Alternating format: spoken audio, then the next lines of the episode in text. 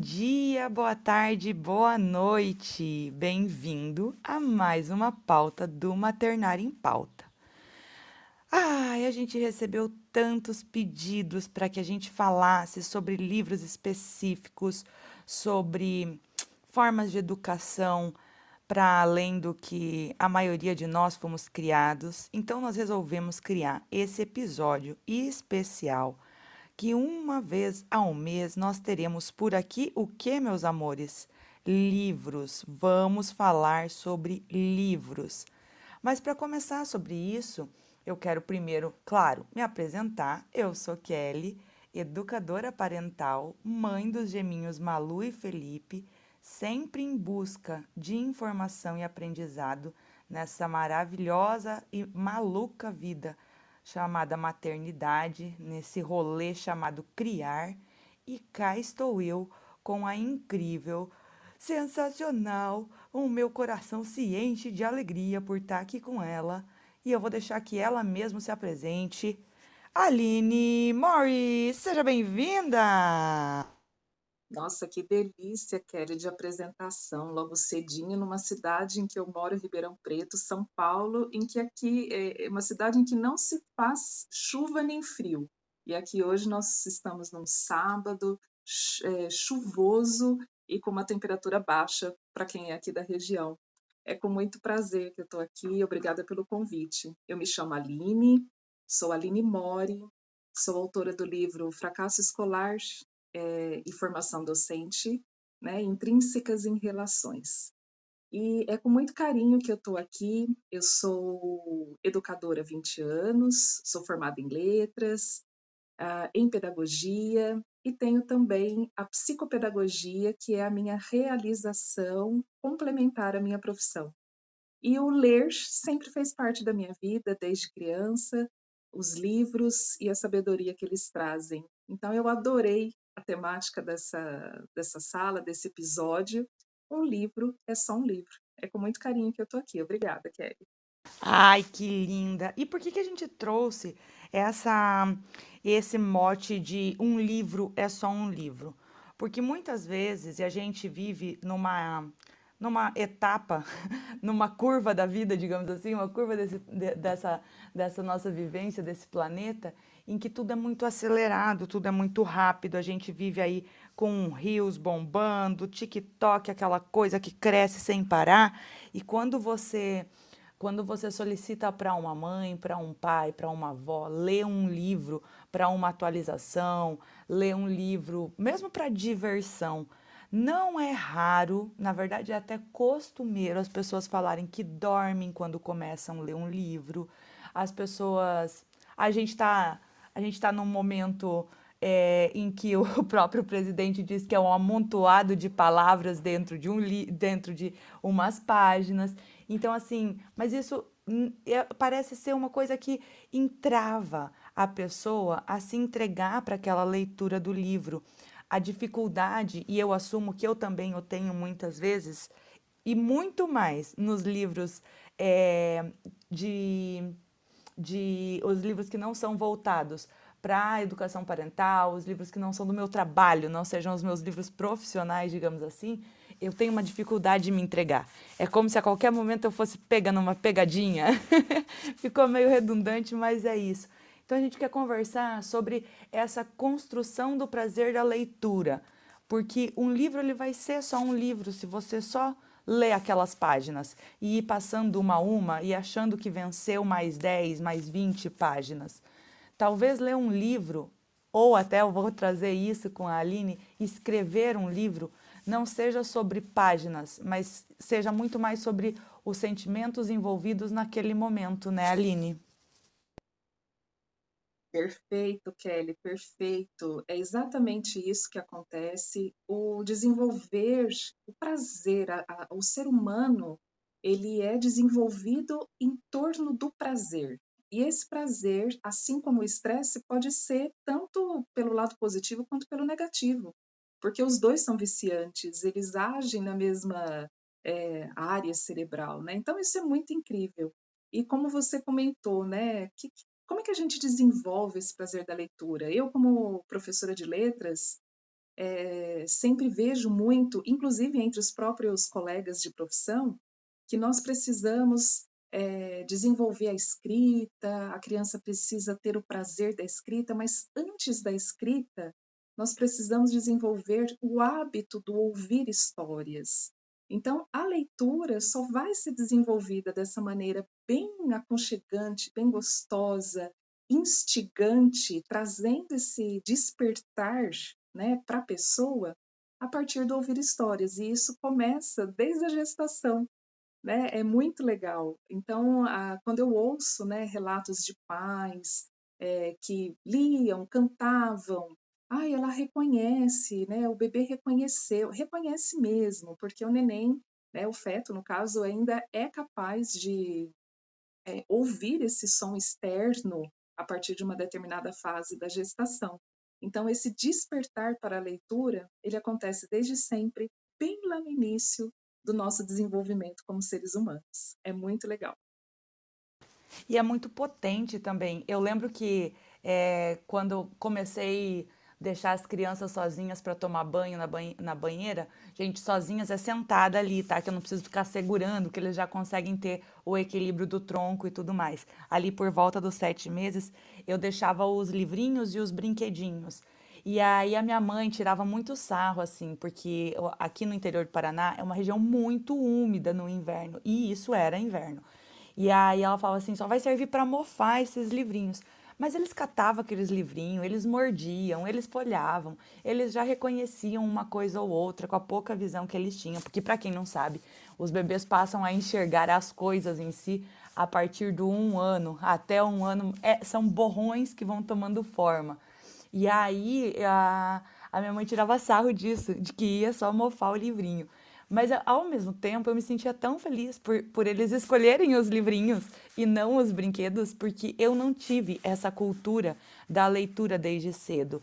Eu, eu durante muito tempo eu apenas lia por ler, vencendo cada página.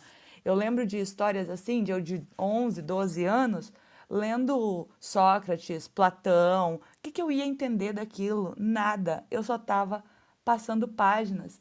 E talvez seja por isso, porque a gente traz uma memória de ser obrigado a ler é, literatura clássica brasileira para vestibular, essas coisas, que vai impactar no nosso, no nosso amor pela leitura, na nossa entrega pela leitura. E às vezes também vai demorar para a gente dar um match com um livro, né? Às vezes vai demorar para a gente ler o primeiro livro e falar: Uau, é isso! E eu assumo aqui, inclusive, que o primeiro livro que eu tive isso foi de, do autor Sidney Sheldon, e aí eu li uns 20 livros seguidos dele, nem sei se tem tudo isso, talvez uns 15, não sei. Mas eu li muitos livros dele seguido, e aí depois veio a Agatha Christie, e aí é que eu fui pegar e ler com gosto os livros técnicos. Então, às vezes, esse passo atrás também tem que ser feito por nós adultos, para ter esse internalizada a leitura que não adianta, nós vamos trazer vários livros aqui para vocês para pauta. Não adianta a gente pensar em, ai, tá todo mundo falando desse livro que está no hype e eu não estou gostando. Que estranho isso, deve ter um problema comigo. Não, talvez só o momento que você está lendo esse livro não está cabendo esse livro que está hypado. Quantas vezes a gente passa por isso, né, Aline? Nossa, e como, né, Kelly? Porque tudo, tudo tem a ver com a nossa maturidade, com o momento em que a gente está vivendo. Me chamou bastante atenção você falar né, a respeito dos clássicos, da literatura é, e da obrigatoriedade. O que, que nós gostamos de fazer enquanto é obrigatório? Nós, como mulheres, até, né? Lavar a louça, porque ninguém, quem que gosta do que é obrigatório? Se alguém é, gosta gente... de lavar a louça, pode vir me visitar que tá liberadão, viu?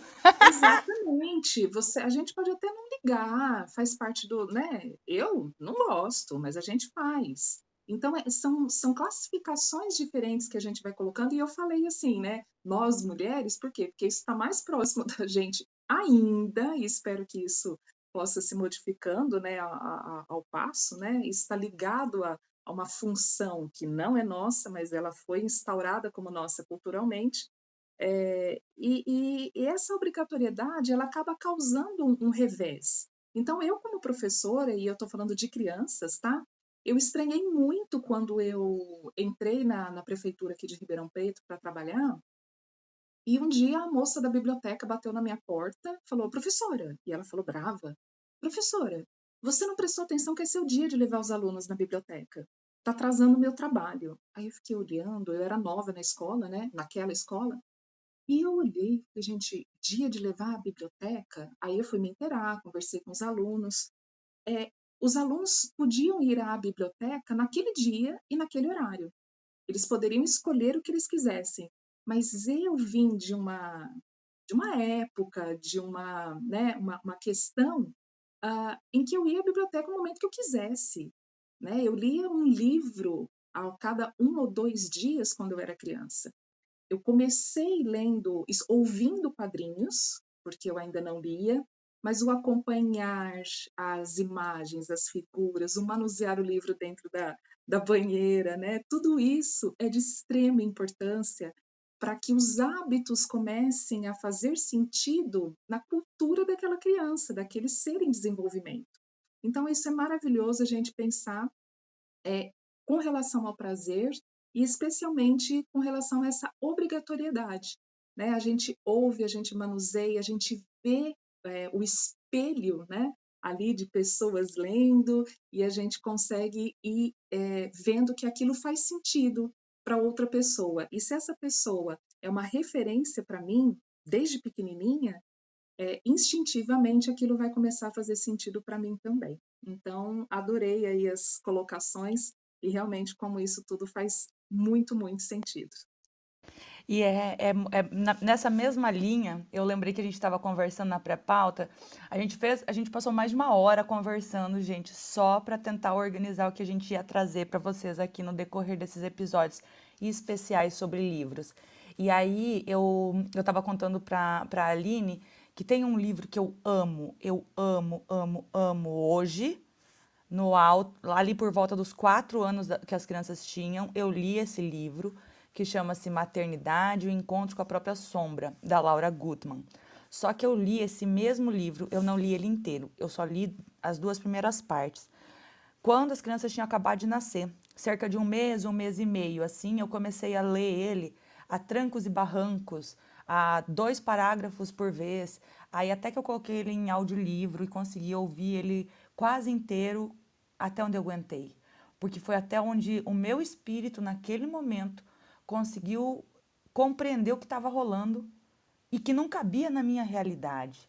Não cabia. Trazendo para o assunto agora mais técnico, pra nossa vivência de maternidade e paternidade, a gente pode pensar em vários livros que inclusive vão passar por aqui. Eh, você lê lá, sei lá, O Cérebro da Criança, quando o teu bebezinho tem lá 2 meses, talvez não vai fazer sentido nenhum pra você.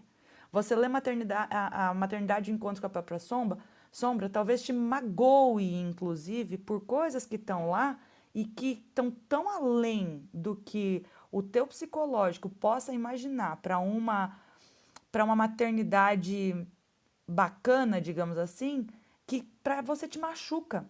E não foram poucos os relatos quando eu tive coragem de falar sobre isso, porque era um livro que é um livro que sempre é hypado nas com as mães, é o Bessame Mútuo, do do Gonzales e o Maternidade: O Encontro com a Própria Sombra, da Laura. Então assim, são 2 livros que todo mundo que que tá em grupo de maternidade, que fala muito sobre a amamentação, vai falar: "Leia esses livros, leia esses esses livros". Mas talvez tenha que encontrar o momento certo de você ler ele. Quando eu li página a página e as crianças já tinham lá seus 4 anos, fez completamente sentido, mas é eu revendo a minha própria história. Não é eu vivendo a história e tentando redesenhar ela pra que fosse como livro. Eu não sei se eu me fiz entender, mas é como se a gente estivesse lendo um livro de ficção científica e a gente quisesse ser, eh, o mocinho, mas na verdade tá sendo o bandido. Mais ou menos isso. Dá pra entender esse sentimento, Aline? Claro que dá, Kelly. Dá perfeitamente. Eu acho que, eh, de um jeito mais profundo, num momento de reflexão, todo todos nós nos encontramos em algum momento, eh, inseridos nesse nesse tipo de situação, né. Seja na maternidade, eu é, todos os livros, né, dos nossos bate-papos que a gente foi encontrando e alinhando, né, no nosso pré-pauta para o podcast, para os nossos episódios, eu vou associando é, com a minha profissão e eu acredito, eu vejo muito essa relação professor e maternidade de um jeito muito próximo, porque nós lidamos com crianças e dentro da sala nós temos ainda muitos que não são nossos, né? São nossos de uma forma diferente. Então eu enxergo isso de, um, de uma forma muito profunda. É claro que dá para a gente é, enxergar esse tipo de situação e se reconhecer nela. Ah, em que momento, quem ainda né, tem esse hábito da leitura e não pegou um livro e falou assim, não consigo passar da primeira página? Ou porque não, se está, não está se identificando não está trazendo essa, essa sensação prazerosa da leitura, a história parece chata, o tipo de narrativa, né, se ele for aí um romance, etc. O técnico também, muitas vezes a gente é, se identifica com a escrita mais de um do que com outro autor, e as formas de escrever, né, até mesmo escritores clássicos. E muita coisa tem com relação à nossa perspectiva e o momento atual que nós estamos vivendo. Então, um livro é só um livro. É, quando eu estava na, no colégio, né, eu colegial, eu li um livro uh, pela escola, né? Eu lia os meus. Eu comecei a ler os livros clássicos muito cedo e eu agradeço ter tido essa oportunidade, porque depois que eu me, me, me formei na faculdade, na primeira faculdade, e depois da, da, da, da, da pós-graduação, nem se fala, né? a gente começa a ler mais os técnicos e da área do que ler por prazer e por descanso, porque a leitura para mim é um descanso. E eu hoje não consigo mais ter tempo para isso, né? Há muito tempo. E aí, durante o colegial, eu li um livro que se chama é, A Ladeira da Saudade. Fica até a dica para quem quiser conhecer. É um livro para adolescentes, mas que é muito gostoso. Só que não fará sentido dependendo da bagagem que aquela pessoa tiver. Então ele foi, para mim, revelador, porque eu já conhecia a Marília de Dirceu, já conhecia a história. Isso se transformou depois numa, numa vivência. Eu ganhei uma viagem para Minas Gerais conhecer Ouro Preto por conta desse livro. Então, olha só a, a gama de, de oportunidades que um livro pode trazer de acordo com a vivência que a gente tem. Então, ali, quando você leu né, o livro com as crianças muito pequenininhas, né, nos primeiros meses, a, as suas emoções, os seus hormônios, a sua situação atual fez com que aquilo não, não encaixasse naquele momento, né? Assim como para muitos colegas meus de sala, aquele livro, né, A Ladeira da Cidade, é da, A Ladeira da Saudade, é da coleção Veredas do Ganimedes José, tá? E não fez sentido nenhum. Por quê? Porque não sabia quem eram é, os inspiradores daquele romance entre aqueles dois jovens, né, que foi ali baseado na história de Marília de Dirceu. Então, tudo isso faz muito sentido e é muito gostoso a gente poder refletir a respeito dessas questões, né, Kelly? Ah, agora eu quero, na verdade, entrar na, no outro viés, que é o que? De escritora, Aline. Como é que foi esse processo assim, ó, bem rapidinho, porque muitas vezes a gente fala assim, cara, minha vida daria um livro. Ah, isso XYZ daria um livro. E aí, como é que foi o processo de selecionar o que vai em um livro? Porque muitas vezes a gente pega um livro de. Eu tô com um livro aqui para olhar na minha frente que se chama A Vida de um Bebê Gigantesco, que tem 700 e poucas páginas. Para ser exato, 767 páginas. Eu tô com ele aqui para eu ler. Eu já venci 20 páginas dele e eu sigo tentando. E a cada página que eu passo, eu penso assim, cara, para ele ter botado 767 páginas, ele deve ter, que é do Dr. Rinaldo de Lamare, ele deve ter escrito pelo menos umas 3 mil páginas, né? Ele deve ter escrito em algum momento, feito esse compilado e empacotado nisso. Como é esse processo de escolher isso vai, isso não vai, isso toca, isso saiu da, da, do que eu queria. Vamos falar um pouquinho sobre isso? Por, ah, e só por que, que, eu queria, que eu queria trazer isso? Porque sempre eu falo para as pessoas que escrever é um processo libertador. Então, se você está ouvindo esse podcast e ainda não tem um diário, faça um diário. Não aquele diário nosso de adolescente para quem o teve, mas um diário talvez das suas emoções, das suas conquistas, das suas dores, para você também depois ir descobrindo o que você venceu, o que você passou. Muitas vezes, é, quando a gente fala que a nossa vida poderia dar um livro, ela realmente poderia, mas se você não começar a escrever, ele nunca vai sair. Joia, Kelly. É objetividade. E escrever um livro é preciso ser objetivo, mas para isso eu vou fazer uma comparação. O processo de uma construção de uma casa. Você começa aleatoriamente, acho que vou começar pelo telhado. Como assim, se você não tem a base? Então, você precisa de um projeto, você precisa de um esclarecimento, de uma direção, de um norte e saber o que, o que você quer com aquilo. O meu livro, especificamente, você me perguntou como autora, é, ele é um livro técnico, é um livro específico para educação e psicopedagogos, porque ele é fruto de uma pesquisa científica. Então, isso também requer habilidades que, se eu não tivesse as experiências que eu tive com a leitura desde sempre, seria muito, muito mais desafiador. Então, eu não tive é, a intenção do livro, ele foi o meu TCC para da, da especialização, com uma, uma temática inédita, que é associar o fracasso escolar à formação docente inicial, lá na faculdade, na graduação, e, consequentemente, é, a leitura, a abordagem e a forma com que ele foi desenvolvido chamou a atenção da editora, que entrou em contato comigo e eu passei por mais um processo de avaliação da banca da, da editora para ser aprovado e, consequentemente, publicado. Então, esse processo é um processo libertador, é um processo mental, é um processo emocional de construção e que requer aí realmente habilidades que sejam de norte. Mas se a gente não tiver, inclusive, esse autoconhecimento para saber o porquê eu estou escrevendo aquilo, também vai ficar cada vez mais desafiador. Não sei se eu esclareci você, Kelly, mas espero que sim fico à disposição. A base do meu livro seria Como Sobreviver à Maternidade Gemelar. Não, brincadeirinha, gente. Isso daqui a gente vai indo e a gente vai descobrindo formas de ficar mais leve, porque cada dia a gente aprende um macete novo. Como eu sempre digo, criar filhos é igual videogame. Cada fase fica mais difícil. A parte boa é que a gente vai pegando os macetes para descobrir como passar de fase.